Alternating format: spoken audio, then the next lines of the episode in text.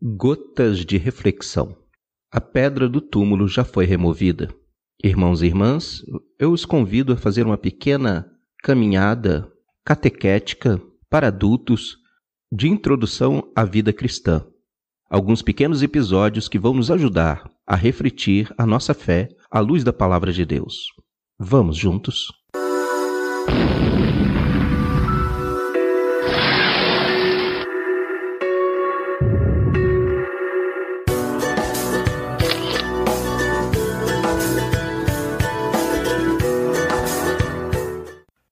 Quem nos há de remover a pedra da entrada do sepulcro?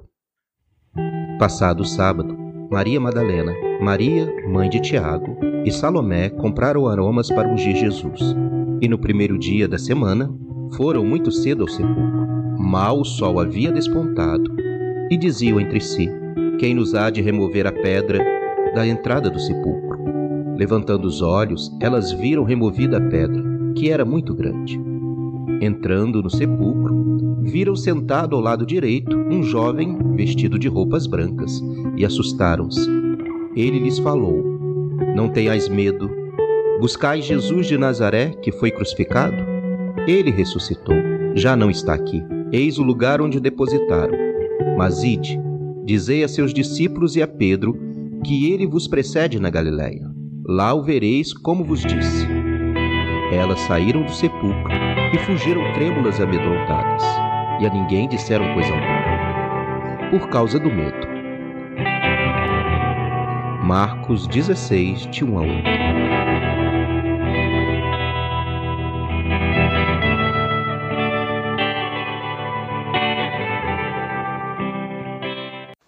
Refletindo. Mulheres que buscam ungir um cadáver, elas têm uma preocupação: como remover a pedra do túmulo? Sabem que suas forças são insuficientes para isso. Elas buscam Jesus, mas no lugar dos mortos. Elas sabiam onde o colocaram, mas precisam descobrir onde ele realmente está. A caminhada da fé muitas vezes passa por encontros e desencontros. É preciso sempre uma busca, um caminho. A iniciação cristã é este caminho que vai ao encontro de Jesus, procurando descobrir onde ele realmente está. Nesta caminhada temos nossas preocupações, Achamos que não vamos conseguir e realmente, se tudo dependesse apenas de nossas forças, não conseguiríamos. Mas a pedra já foi removida.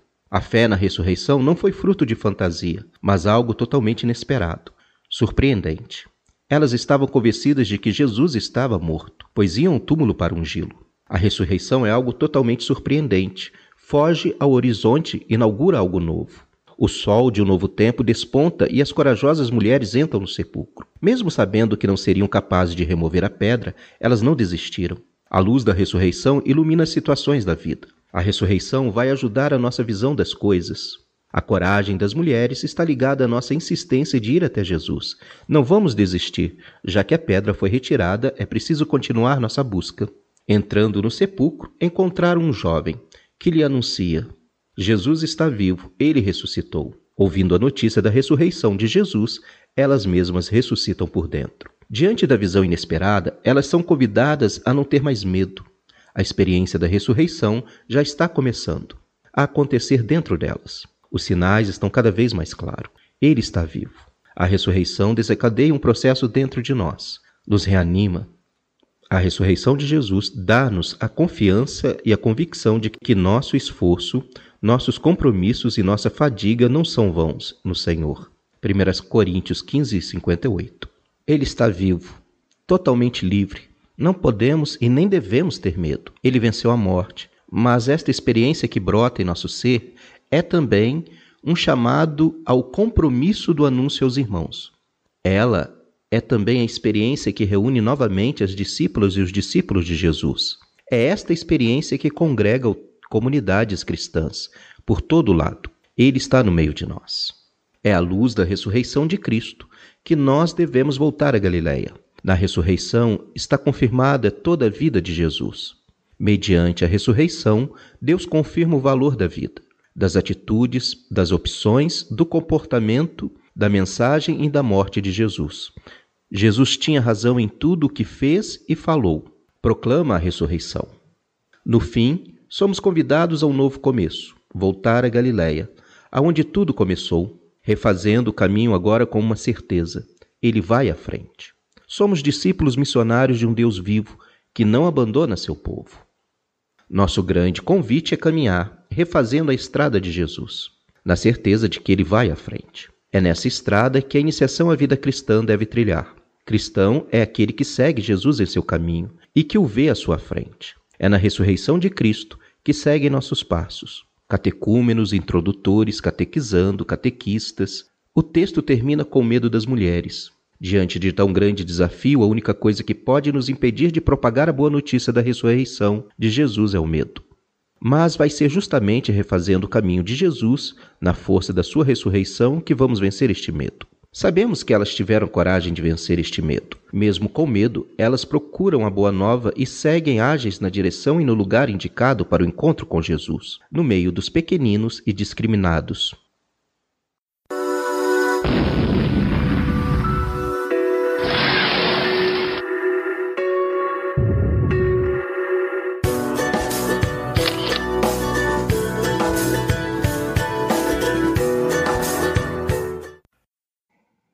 Tendo acompanhado o nosso texto, a nossa pequena reflexão, vamos convidá-los a três perguntas.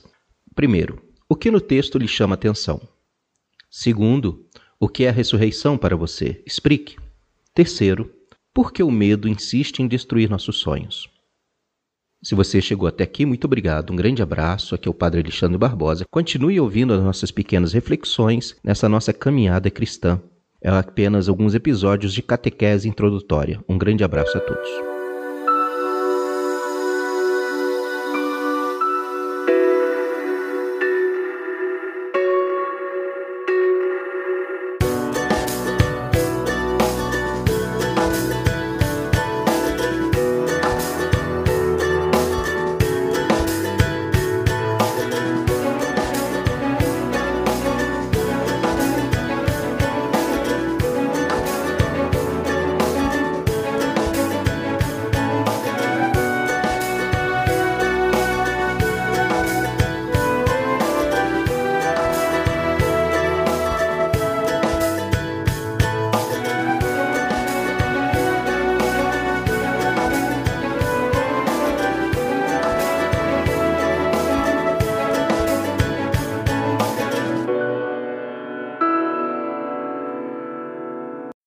Gotas de reflexão.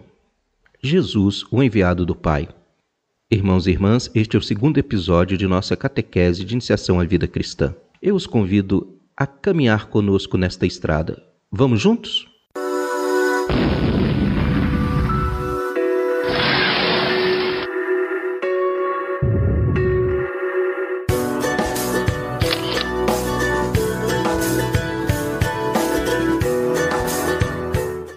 Jesus, o enviado do Pai. Ora, naqueles dias veio Jesus de Nazaré, da Galiléia, e foi batizado por João no Jordão. No momento em que Jesus saía da água, João viu os céus abertos e descer o Espírito em forma de pomba sobre ele. E ouviu-se dos céus uma voz: Tu és meu filho muito amado. Em ti ponho minha afeição. Marcos, primeiro capítulo, versículos de 9 a 11.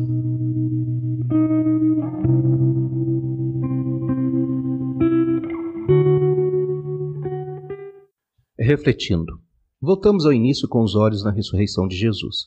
Vamos caminhar em seus passos e descobrir sua mensagem. Sabemos que Jesus não tinha pecado, Hebreus 4,15. Mas ele entrou no mundo para caminhar na história da nossa humanidade e nos ajudar a reconstruir nossa relação com Deus e com o próximo. Ele é o Filho de Deus muito amado. Para Marcos, esse batismo se transforma pela intervenção de Deus em demonstração do verdadeiro ser de Jesus. Por ocasião do batismo, Jesus se dá conta da sua vocação pessoal. O céu se abre para que o Espírito possa descer. É uma das aspirações mais genuínas de Israel, que Deus rasgue finalmente os céus para mandar à terra seu Espírito, que haverá de salvar os homens. O Espírito desce pairando como uma pomba. Isso não significa que ele assumiu a forma de uma pomba, como se vê em muitas pinturas.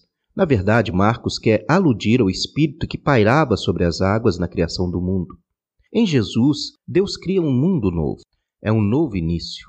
O ser humano ganha a figura que Deus imaginara originalmente. Ele é criado à imagem de Deus. Essa imagem se torna visível a todos nós no batismo de Jesus. Jesus é o homem como Deus o tinha criado. Descrevendo o batismo de Jesus, Marcos nos ensina qual é a imagem que devemos ter deste rabi de Nazaré. Ele possui o dom do Espírito Santo, está cheio da força divina. O batismo de Jesus nos ajuda a entender o nosso batismo. Ao sermos batizados, entramos nesta força divina do Espírito, que conduziu Jesus. Sendo dóceis ao Espírito, nos tornamos cada vez mais humanos, ou seja, recuperamos aquela imagem que Deus projetou para nós. Em Jesus, somos libertados da força do mal. Ele liberta o ser humano de todas as forças que o impedem de ser verdadeiramente humano ou que atrapalham seu caminho. Ele trará de volta a verdadeira figura humana que Deus, no início da criação, lhe destinara. Com Jesus, Deus inicia a renovação de sua obra e a reconstituição do verdadeiro ser do homem, para que esse seja capaz de experimentar o amor que é a grande aspiração de seu coração. Jesus não recebe o batismo para si mesmo, mas para cumprir, pela força do Espírito Santo, uma missão para nós. Jesus nos ajuda a recuperar a imagem de Deus em nós.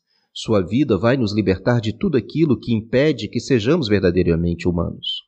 Aliás, é Ele que vai nos ensinar o que é ser realmente humano, diferente do ditado popular: pecar é humano, o pecado, na verdade, nos desumaniza. Ao sermos batizados, recebemos o Espírito Santo. Deus Pai nos adota como filhos queridos que muito lhe agradam. A semelhança de Jesus, o Filho por excelência. Pelo batismo, nos tornamos cristãos, isto é, seguidores de Cristo. Somos filhos amados de Deus, possuidores do Espírito Santo. Como batizados, temos uma missão. Leia Lucas capítulo 4, versículos 18 a 20. Nossa caminhada nesta terra se identifica com a caminhada de Jesus, cujo alimento era fazer a vontade do Pai. João 4, 34. Ao receber o batismo, você se identificou com Jesus e sua missão. Você é filho de Deus, possui espírito e recebeu a missão de testemunhar e anunciar o reino, presente dentro de você e sinalizado na igreja. Já começamos a perceber que nossa caminhada está apenas começando. Fiquemos atentos com os olhos fixos em Jesus. Ele vai nos ajudar a descobrir o Pai, sempre presente em nossa vida. E aquele que me vê, vê aquele que me enviou. João 12, versículo 45.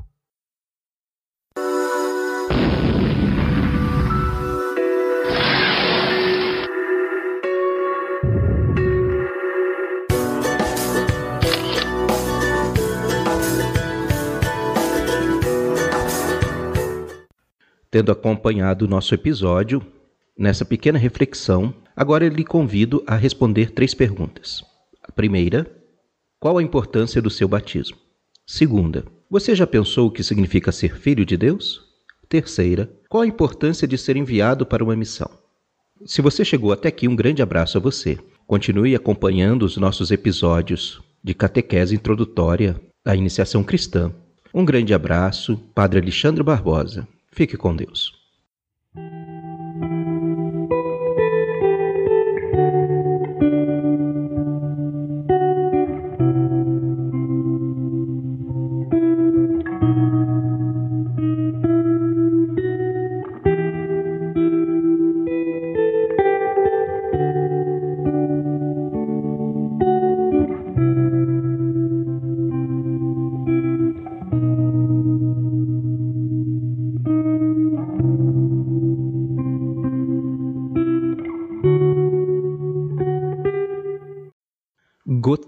De reflexão.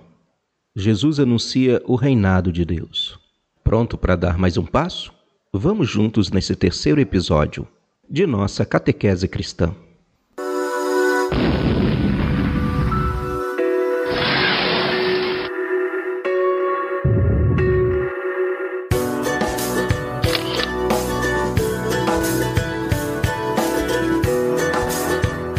Jesus anuncia o reinado de Deus.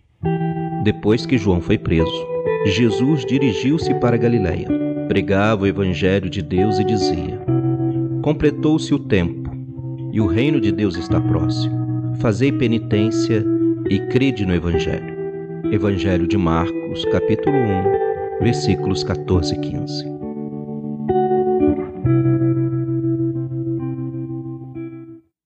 Refletindo. Continuamos nossa caminhada. E agora vamos falar sobre o anúncio do reinado de Deus. Mas antes é preciso situar onde ele se dá.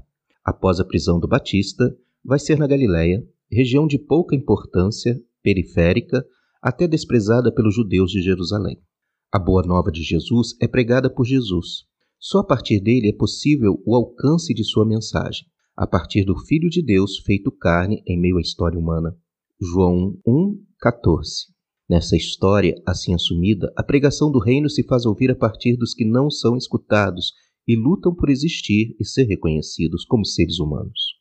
Os pobres e marginalizados. A missão de Jesus começa na Galiléia. Ali recruta os seus seguidores mais próximos. O Cristo ressuscitado aparece na Galiléia. Marcos 16, 7. Jesus inaugura o um novo tempo na humanidade a partir da periferia, não do centro do poder, mas do lugar do pobre. Completou-se o tempo, já não devemos ficar esperando mais nada e ninguém. Nossa salvação é Cristo.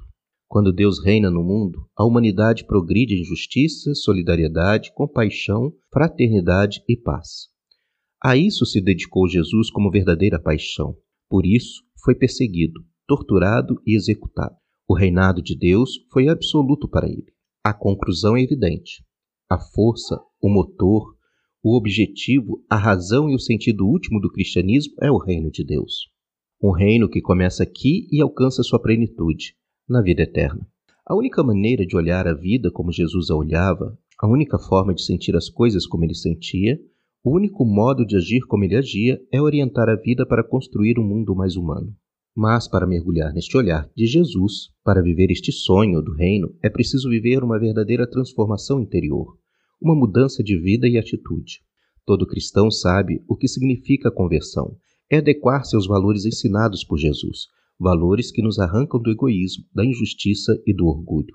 E sabe também que a conversão é o fundamento de toda a fidelidade cristã, na vida pessoal, no apostolato ou nos compromissos sociais, profissionais e políticos. É ela que nos arranca de nosso fechamento, conduzindo-nos aonde não queríamos, no ato de seguir Cristo. Para falarmos de conversão, leia o Evangelho de Lucas, capítulo 15, versículos de 11 a 32. Para falarmos de conversão, você agora vai ler Lucas, capítulo 15, Evangelho de Lucas, capítulo 15, de 11 a 32. Essa parábola é muito conhecida, tradicionalmente conhecida como parábola do filho pródigo. A parábola apresentada em Lucas nos ajuda a entender este amor de Deus por nossa humanidade. Aqui vamos olhar o texto sobre a ótica do perdão. A reconciliação é o sacramento que nos leva a sentir o abraço de Deus. Assim como o filho que se afasta da casa, muitas vezes nos afastamos deste amor de Deus que sempre nos espera. Deus nunca se cansa de nos perdoar.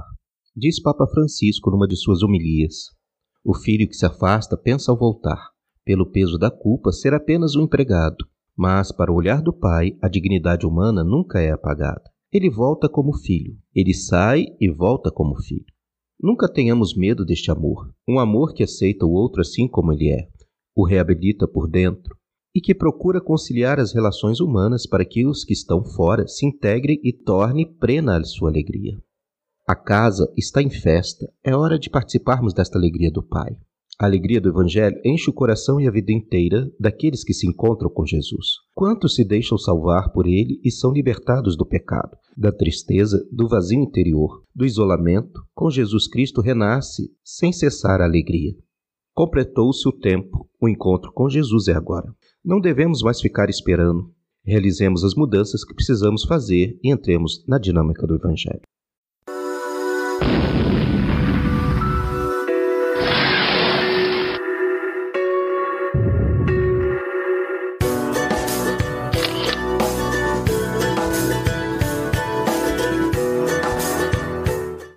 Vamos agora responder a duas perguntas para nos ajudar a aprofundar o texto.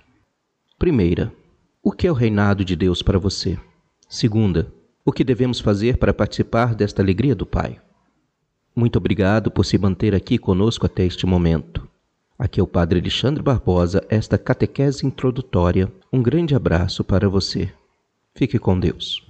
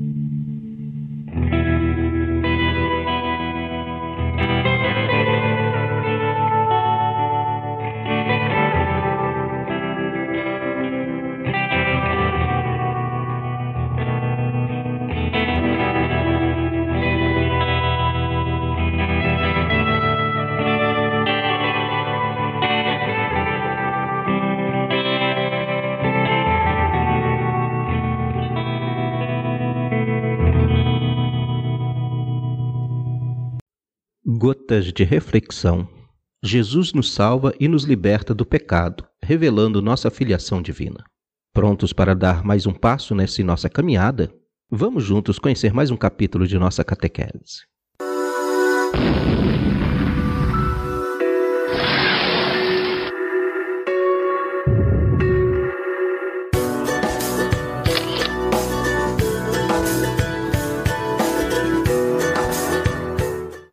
Jesus nos salva e nos liberta do pecado, revelando nossa filiação divina. Poucos dias depois, tendo Jesus entrado novamente em Cafarnaum, o povo ouviu falar que ele estava em casa. Então muita gente se reuniu ali, de forma que não havia lugar nem junto à porta, e ele lhes pregava a palavra. Vieram alguns homens trazendo-lhe um paralítico, carregado por quatro deles. Não podendo levá-los até Jesus por causa da multidão, removeram parte da cobertura do lugar onde Jesus estava e, através de uma abertura no teto, baixaram a maca em que estava deitado o paralítico. Vendo a fé que eles tinham, Jesus disse ao paralítico: Filho, os seus pecados estão perdoados. Estavam sentados ali alguns mestres da lei, raciocinando em seu íntimo. Por que este homem fala assim? Está blasfemando. Quem pode perdoar pecados a não ser somente Deus? Jesus percebeu logo em seu espírito que era isso que eles estavam pensando e lhes disse: Por que vocês estão remoendo essas coisas em seus corações? Que é mais fácil dizer ao paralítico: Os teus pecados estão perdoados, ou levanta-te, pegue a sua maca e ande. Mas para que vocês saibam que o Filho do Homem tem na terra autoridade para perdoar pecados, disse ao paralítico: Eu lhe digo: levanta-se pegue sua maca e vá para casa. Ele se levantou, pegou a maca e saiu à vista de todos. Estes ficaram atônitos e glorificaram a Deus, dizendo: Nunca vimos nada igual. Evangelho de Marcos, capítulo 2, versículos de 1 a 12. Reflexão. Nunca vimos coisas semelhantes. Assim o povo ficava admirado diante de Jesus. Hoje, diante do Cristo ressuscitado, ficamos admirados com seu amor pela humanidade. Às vezes, diante deste texto, o olhar fica direcionado para a cura. Mas é preciso perceber algo a mais. É preciso olhar também o movimento de solidariedade que a fé em Jesus provoca. O texto não cita o nome desses quatro homens que carregaram o paralítico e não ficaram paralisados diante do obstáculo de aproximá-lo de Jesus. Arriscaram fazendo algo inesperado. Jesus é a grande esperança para eles. A certeza de fé deles é clara. Jesus pode curar seu amigo e eles fazem tudo para o levarem até ele. Nesta certeza, encontramos mães e pais que rezam por seus filhos, pastorais que procuram ajudar as pessoas a ter este encontro com Jesus, comunidades que se arriscam em novas práticas buscando abrir novos caminhos. A solidariedade provocada pela certeza de fé faz com que esses quatro se arrisquem buscando soluções novas diante do obstáculo encontrado. O paralítico do relato evangélico é um homem submerso, na passividade. Não pode mover-se por si mesmo. Não fala nem diz nada. Deixa-se levar pelos outros. Vive preso a uma maca. Paralisado por uma vida afastada de Deus, o Criador da vida. Sem ajuda, não conseguiria se aproximar de Jesus. Jesus, vendo a fé deles, diz ao paralítico: Teus pecados estão perdoados. Naquele tempo, o povo achava que defeitos físicos fossem todos castigos de Deus por algum pecado. Os doutores ensinavam que tal pessoa ficava impura e tornava-se incapaz de aproximar-se de Deus. Por isso, os doentes, os pobres, os paralíticos e tantos outros se sentiam rejeitados por Deus. Jesus declarou: Teus pecados estão perdoados. Ou seja, você não está afastado de Deus. Com esta afirmação, Jesus negou que a paralisia fosse um castigo pelo pecado do homem. A afirmação de Jesus era contrária ao catecismo do, dos doutores da lei não combinava com a ideia de que eles tinham de Deus. Por isso, reagiram e, dentro de seus corações, acusaram Jesus, ele blasfema. Aqui podemos perceber que não era só a paralisia, mas também uma imagem de Deus que alimentava no povo o medo. Um sentimento de rejeição dificultava a fé daquele homem. Jesus, vendo a fé deles, cura o paralítico, onde era mais essencial. Assim, Jesus faz o paralítico ressurgir por dentro. Ele não é rejeitado por Deus, ele é amado. Ele é filho. Ele é libertado de uma imagem de Deus que o aprisionava, o fazendo sentir-se distante de Deus, do qual ele ficava paralisado de medo. Os doutores da lei só se preocupavam com o cumprimento da lei. Jesus se preocupa primeiro com a vida e a saúde das pessoas. Por isso, ele age de fato em nome de Deus e começa um novo modo de, de tratar os que eram considerados pecadores. Infelizmente, ainda percebemos este modo de pensar em muitos que vivem preocupados em cumprir regras e pouco se importam com a situação dos mais pobres. Prior, criam fardos pesados para os outros carregarem, determinam como os outros devem ser, viver, vestir e etc. Vivem a criticar a vida do próximo.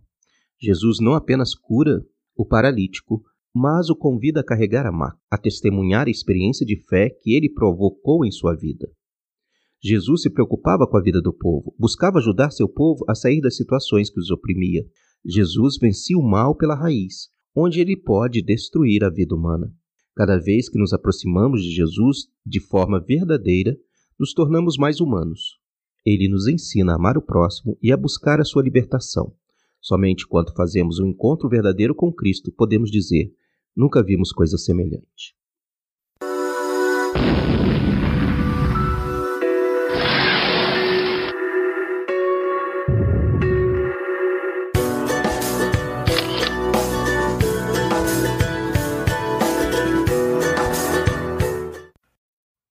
Vamos agora responder algumas perguntas para podermos aprofundar a nossa reflexão. Primeira, alguma vez você fez algo diferente movido por causa do Evangelho? Segunda, os quatro ajudam um amigo a encontrar Jesus, sabem que ele pode curá-lo. Você já fez algo assim? Terceira, eles tiveram que arrancar as telhas do telhado. Quais são os obstáculos que hoje têm dificultado o povo simples a aproximar-se de Jesus? Quarta, qual a imagem de Deus que tenho carregado? Quinta, os doutores da lei chamam o paralítico de pecador, impuro. Jesus o chama de filho. Qual a diferença? Você se sente filho de Deus? Se você ficou até aqui conosco, um grande abraço. Padre Alexandre Barbosa e esta catequese introdutória para uma catequese com adultos. Um grande abraço a todos.